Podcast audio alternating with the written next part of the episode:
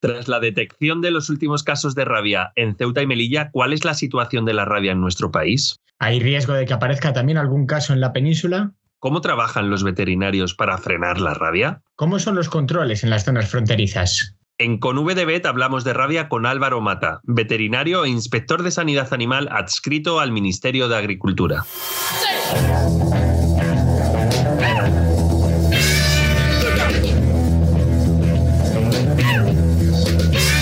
Buenas a todos. Un saludo de Alberto Fernández. Regresamos con un nuevo podcast para hablar de la rabia.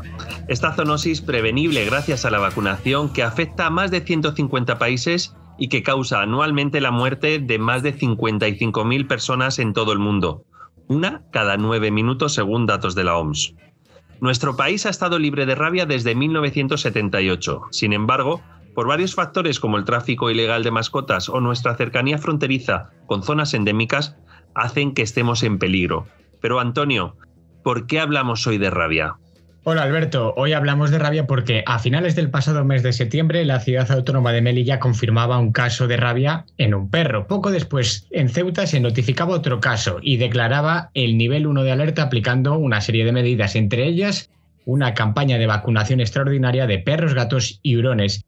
Y mientras en Ceuta se implementaban estas medidas, el pasado 17 de noviembre se confirmaba de nuevo un nuevo caso en Melilla, el segundo en los últimos meses en esta ciudad autónoma. Por ello, las autoridades melillenses también declaraban el nivel 1 de alerta. Conocemos y siempre destacamos el papel de los veterinarios a la hora de vacunar a nuestras mascotas frente a la rabia pero hoy queremos fijarnos en otra parte de la veterinaria que desde el segundo plano siempre está vigilante. Por ello vamos a charlar con Álvaro Mata, que es veterinario en el Cuerpo Nacional de Veterinarios e inspector de Sanidad Animal adscrito al Ministerio de Agricultura. Hola Álvaro, ¿qué tal? Creo que te pillo además al pie del cañón, ¿verdad? Muy buenas, sí, al, pie del cañón. Aquí me, me he escapado un poquito, eh, del trabajo para poder estar con vosotros y la verdad que muchísimas gracias por la invitación eh, y es un placer poder estar hoy aquí hablando de, una enfermedad pues tan importante como es la rabia. Hace unos días, de hecho, eh, publicaste un, tuit donde comentabas que, bueno, que habías efectuado una devolución de un perro por no tener correcta la pauta vacunal. Cuéntanos, ¿qué, qué pasó? ¿Cuál, cuál, ¿Cuál fue el motivo de ese tuit que publicaste? Sí, pues eh, la verdad que ese tweet tuvo muchísima, muchísima repercusión y la verdad que fue pues una movida así un poco gorda, tanto para, para la persona que se le hizo la devolución como, como para mí, que, ¿no? que me tuve que, que enfrentar un poco a, ese problema. Eh, pues mira, el, el, caso era, era un, un, un, chaval que tenía una perrita que, que estaba enferma con otro tema clínico, eh, un, un megaexófago, y tenía que ser operado aquí en, en Jerez. Eh, el animal. Entonces, eh, al detectaron mis compañeros de resguardo fiscal pues que no cumplía la pauta vacunal, pero se cercioraron de que tenían un papel de la veterinaria clínica que, que, decía que, bueno, que ese animal no se podía vacunar a rabia eh, porque tenía ataques anafilácticos, ¿no? Le afectaba cualquier tipo eh, de vacuna. La verdad que a mí me sorprendió muchísimo el caso y cuando me llamaron los compañeros de resguardo fiscal, pues bajé y comprobé efectivamente que no cumplía eh, la pauta vacunal y que sí que tenía ese papel de, de, la veterinaria clínica, ¿no? Hablé con la veterinaria y tal, y claro, la veterinaria no, no, previamente no habían avisado al ministerio para ver si se podía hacer una excepción con ese perro. Entonces, fue un charco porque mm, tuvimos que hacer la devolución. Yo al hombre, claro, le expliqué con buenas formas eh, que, que, la salud pública siempre prevalece. Entonces, eh, no, no, podía pasar porque no cumplía esa, esa, esa pauta vacunal de rabia y, y tenía que, que, que, lamentablemente volverse a, a Ceuta por, por, esta alerta sanitaria tipo 1 que, que tenemos ahora con, con esta enfermedad. Pues sí, Álvaro, la verdad que has vivido una circunstancia complicada, pero que seguramente se va a repetir, porque es verdad que Ceuta y Melilla están en nivel 1 de alerta, y eso qué consecuencias nos, conlleva y a la situación actual. Claro, a ver, eh, mm, empezando un poco que, la rabia es una, para que la gente lo, lo, lo entienda un poco en casa, la rabia es una zoonosis muy importante y es un serio problema de, de salud pública por la gravedad clínica ¿no? que tiene esta enfermedad cuando ya está instaurada. Eh, aunque España está libre de rabia, eh, de vez en cuando pues, eh, las ciudades autónomas de Ceuta y Melilla se dan de forma esporádica casos importados eh, de Marruecos, que sí que tiene esa rabia endémica. Ahora, en estos momentos, Ceuta y Melilla, como, como, como bien has dicho, están en nivel de alerta 1 con casos de rabia, pero a, a, nosotros el que más nos preocupa quizás es el origen del caso de rabia que está, ha sido detectado en Ceuta, porque aún se desconoce, ¿no? No se sabe muy bien si es un caso que ha entrado por Marruecos o podría ser un caso que ya estaba allí en Ceuta. Entonces, a mí personalmente y a, todos los compañeros, el, caso que más nos preocupa quizás es, es el de Ceuta. Pero sí, como bien has dicho, tanto Ceuta como Melilla ahora mismo han detectado casos. Eh, entonces, pues están en alerta, en alerta tipo 1, vigilando, haciendo la vigilancia epidemiológica para saber un poco qué prevalencia se po podría haber, pero, pero sí que estamos en, ahora mismo en, en, ese, en esa situación ¿eh? y, es, y es preocupante, ¿no? ¿Os, os encontréis, Álvaro, muchas veces con, con, casos como el que te sucedió a ti en el mes de noviembre? Es decir, que, que gente que quiera pasar eh, el estrecho te, tengáis que decirle no puedes porque no tienes en regla y estamos en, en nivel de alerta 1. Sí, sí, bueno, ahora, ahora está pasando eh, muchísimo, ¿eh? muchísimo porque eh, la gente quizás no, no, no, es conocedora de este problema, no, no, no sabe o no se ha informado eh, de, que ahora mismo Ceuta y Melilla está en alerta 1. Entonces, sobre todo tenemos casos de funcionarios, profesores, gente que trabaja en Ceuta, pues que a lo mejor ahora han comprado un cachorro, se lo han llevado para allá y ahora en Navidad quieren volver claro, los cachorros no tienen la pauta vacunal correcta, hasta los tres meses no se pueden vacunar de rabia, aparte hay que pasar 21 días después de la, la, primera vacuna. En fin, no son conocedores de este problema y cuando nos llaman o cuando se dan cuenta nos dicen, pero ¿cómo que no vamos a poder pasar en Navidad con nuestros cachorros? Digo, no, no, no, o sea, no podéis pasar. Ya, pero es que mi cachorro no sale a la calle. Digo, yo es que no puedo saber eso. Tú me puedes estar contando a mí esa película, eh, por así decirlo, eh, y yo pues eh, doy fe de ello, pero no, no, la, la salud pública siempre tiene que prevalecer y, y, hasta que usted no tenga esa pauta vacunal 100% correcta, no va a poder pasar. Entonces, pues es un drama porque a lo mejor no tienen con quién dejar el animal. Entonces, claro, eh, es un drama tanto para nosotros como para ellos, ¿no? Que, que, ahora, pues cuando ya tienen el cachorro en casa y, y, se dan cuenta que no tienen la pauta vacunal, que quieren venir aquí con su familia, dicen, madre mía, ¿ahora qué hago yo, no? Entonces sí que es verdad que ahora, en estas últimas semanas, tanto el tuit que puse con el, con el perro con el, con el anafiláctico y más, estamos teniendo, estamos teniendo dificultades, sí. Pues la verdad, sí, Álvaro, eh, como bien comentas, la salud pública siempre debe prevalecer, ¿no? Y eso es un tema que además con, con, por supuesto que con la COVID estamos más que acostumbrados ahora y por supuesto también que con la rabia y ese nivel 1, pues debemos tenerlos todos los ciudadanos muy, muy en consideración. ¿Piensas que además es posible que llegue algún caso de rabia a la península?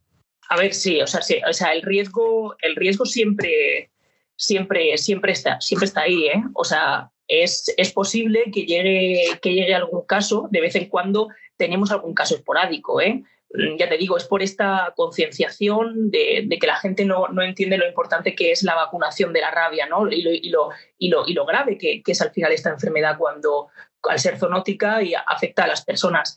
Eh, hace tiempo que en la península pues no hay, no hay ningún caso, pero, pero, pero el riesgo está ahí porque, pues imagínate, han, han habido casos ante, anteriormente pues, de personas que han cogido algún cachorro, lo han escondido en alguna bolsa, algún bolso se lo han llevado en avión, han, han intentado despistar esos controles fronterizos, ¿no? Y yo recuerdo de, de una mujer en, en Marruecos que cogió un gato, se lo metió en un bolso un gato pequeñito, eh, voló hasta Francia y allí eh, ya mordió a alguien, creo, y, y, y, hubo un problema. Un perro también, me acuerdo, hace unos años, eh, de que, que aquí en, en, Tarifa sí que, sí que les echaron para atrás y hicieron la restricción porque no, no cumplía la pauta vacunal, pero luego eh, por, el, por, por la frontera con, con Ceuta, eh, desde Marruecos sí que consiguieron despistar ese control fronterizo, entraron en Ceuta y desde Ceuta ya entraron en Península y ya allí en Toledo mordió a unos niños. O quiero decir que, el, riesgo está ahí, puede, puede entrar. Es decir, nosotros hacemos un, control exhaustivo, pero siempre se pueden burlar esos controles eh, pues con, esa, con esa alegría de, de alguna gente. Por eso es importante concienciar sobre la vacunación y también sobre el problema real en salud pública que tiene esta, esta enfermedad. Para, para, evitar esos problemas que nos, que nos cuentas, eh, a la gente que nos esté escuchando y que estos eh, próximos días quiera moverse un poco entre Ceuta y Melilla y la península, entre la península y Ceuta y Melilla, ¿qué dos, tres consejos le darías que tuvieran que tener en cuenta antes de salir de casa y decidir ir con su mascota eh, de viaje? Pues yo los consejos que le doy es que siempre que ahora compren un animal o que compren o que adopten, que vaya con la pauta vacunal de rabia correcta eh, que no se arriesguen a llevar un cachorro o comprar un cachorro e ir a Ceuta y luego querer volver porque no van a poder volver. O sea, para entrar a Ceuta y Melilla no te van a poner problemas, pero para volver sí que va a ser un problema como no como no estén cumpliendo esa pauta vacunal. Entonces yo desde aquí mi consejo es, por favor, a todos los dueños de mascotas que vayan a Ceuta y Melilla, que, se den, que estén cerciorados perfectamente de que lleva la pauta vacunal eh, correcta. Eso, eso es importante. Y luego, ahora porque tenemos eh, todavía el, el, tránsito de personas cerrado con, con, con, Marruecos, pero yo creo que en breve, seguramente, sí, no sé cómo si situación epidemiológica del coronavirus, pero si todo mejora, eh, es posible que abra. Y para Marruecos, esto es importante también decirlo, aparte de la pauta vacunal, tienen que ir con una serología de, de, la, de la, rabia, ¿no? Para la, la medición de anticuerpos porque si van solamente con la pauta vacunal, luego para volver a la península también se, tampoco se va a dejar entrar y eso es un problema también que, hay, que es bastante, bastante común aquí en, en, Algeciras y en Tarifa cuando vienen de Marruecos. Entonces, pauta vacunal correcta y serología de rabia para viajes a Marruecos y para Ceuta y Melilla de momento, con la pauta vacunal correcta de rabia al 100%. Muchísimas gracias Álvaro, la verdad que ha quedado súper claro. Y si alguien le tiene alguna duda, que siempre tiene al veterinario, que le pregunte a su veterinario y los veterinarios le comentarán qué deben hacer. Porque al final, y con esto acabamos, Álvaro, qué importante es el papel de los veterinarios en el control y prevención de esta zoonosis, ¿verdad? Por supuesto, vamos, como hemos hablado un poco, el papel de los veterinarios en frontera es crucial, ¿no? Para el control de esta zoonosis y también de muchas otras.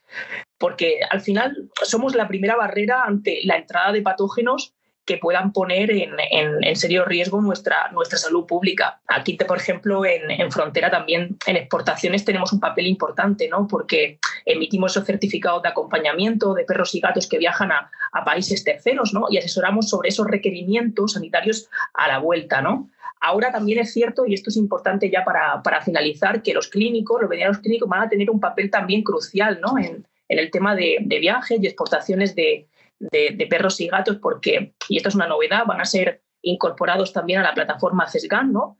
Eh, entonces van a tener acceso, al igual que nosotros, a los datos, requerimientos sanitarios de cada país, eh, que posteriormente será supervisados o certificados por nosotros, pero ya van a poder asesorar a, sus clientes y a los dueños de las mascotas sobre, sobre esas necesidades sanitarias eh, de cada país, porque es muy importante, y eso está en el reglamento 576 2013, hay un anexo en el que hay unos países que, por ejemplo, para el tema de la rabia, eh, se necesita una serología a la vuelta. Entonces, eh, esa información también la van a tener en poder esos veterinarios clínicos que sin su ayuda también todo esto sería, sería imposible. Muchas gracias por estos minutos en, con VDBet. Muy divulgativo. Muchas gracias, Álvaro. Nada, gracias, gracias a vosotros por la labor que hacéis informativa, que es súper importante. Y aquí me tenéis para siempre, para lo que necesitéis. Muy interesante lo que nos ha contado Álvaro. Yo me quedo con ese consejo de que todas las familias de mascotas tengan la vacunación anual en regla de la rabia para a la hora de viajar y sobre todo también con esa nueva con esa novedad de que los veterinarios clínicos van a tener una mayor capacidad de informar a las familias con mascotas a la hora de viajar a países extranjeros con esa nueva medida que va a entrar en vigor. Sin duda, además que debemos, debemos recordar que España es el lugar de tránsito entre zonas endémicas como Marruecos y el resto de Europa. Y entonces estamos siempre en peligro de poder tener una enfermedad tan peligrosa como la rabia. Y hasta aquí el segundo con VDB Radio. Ya sabéis que podéis dejarnos vuestros comentarios y sugerencias con temas de los que queráis que hablemos a través de nuestro Instagram arroba con VDB. Hasta la próxima. Adiós.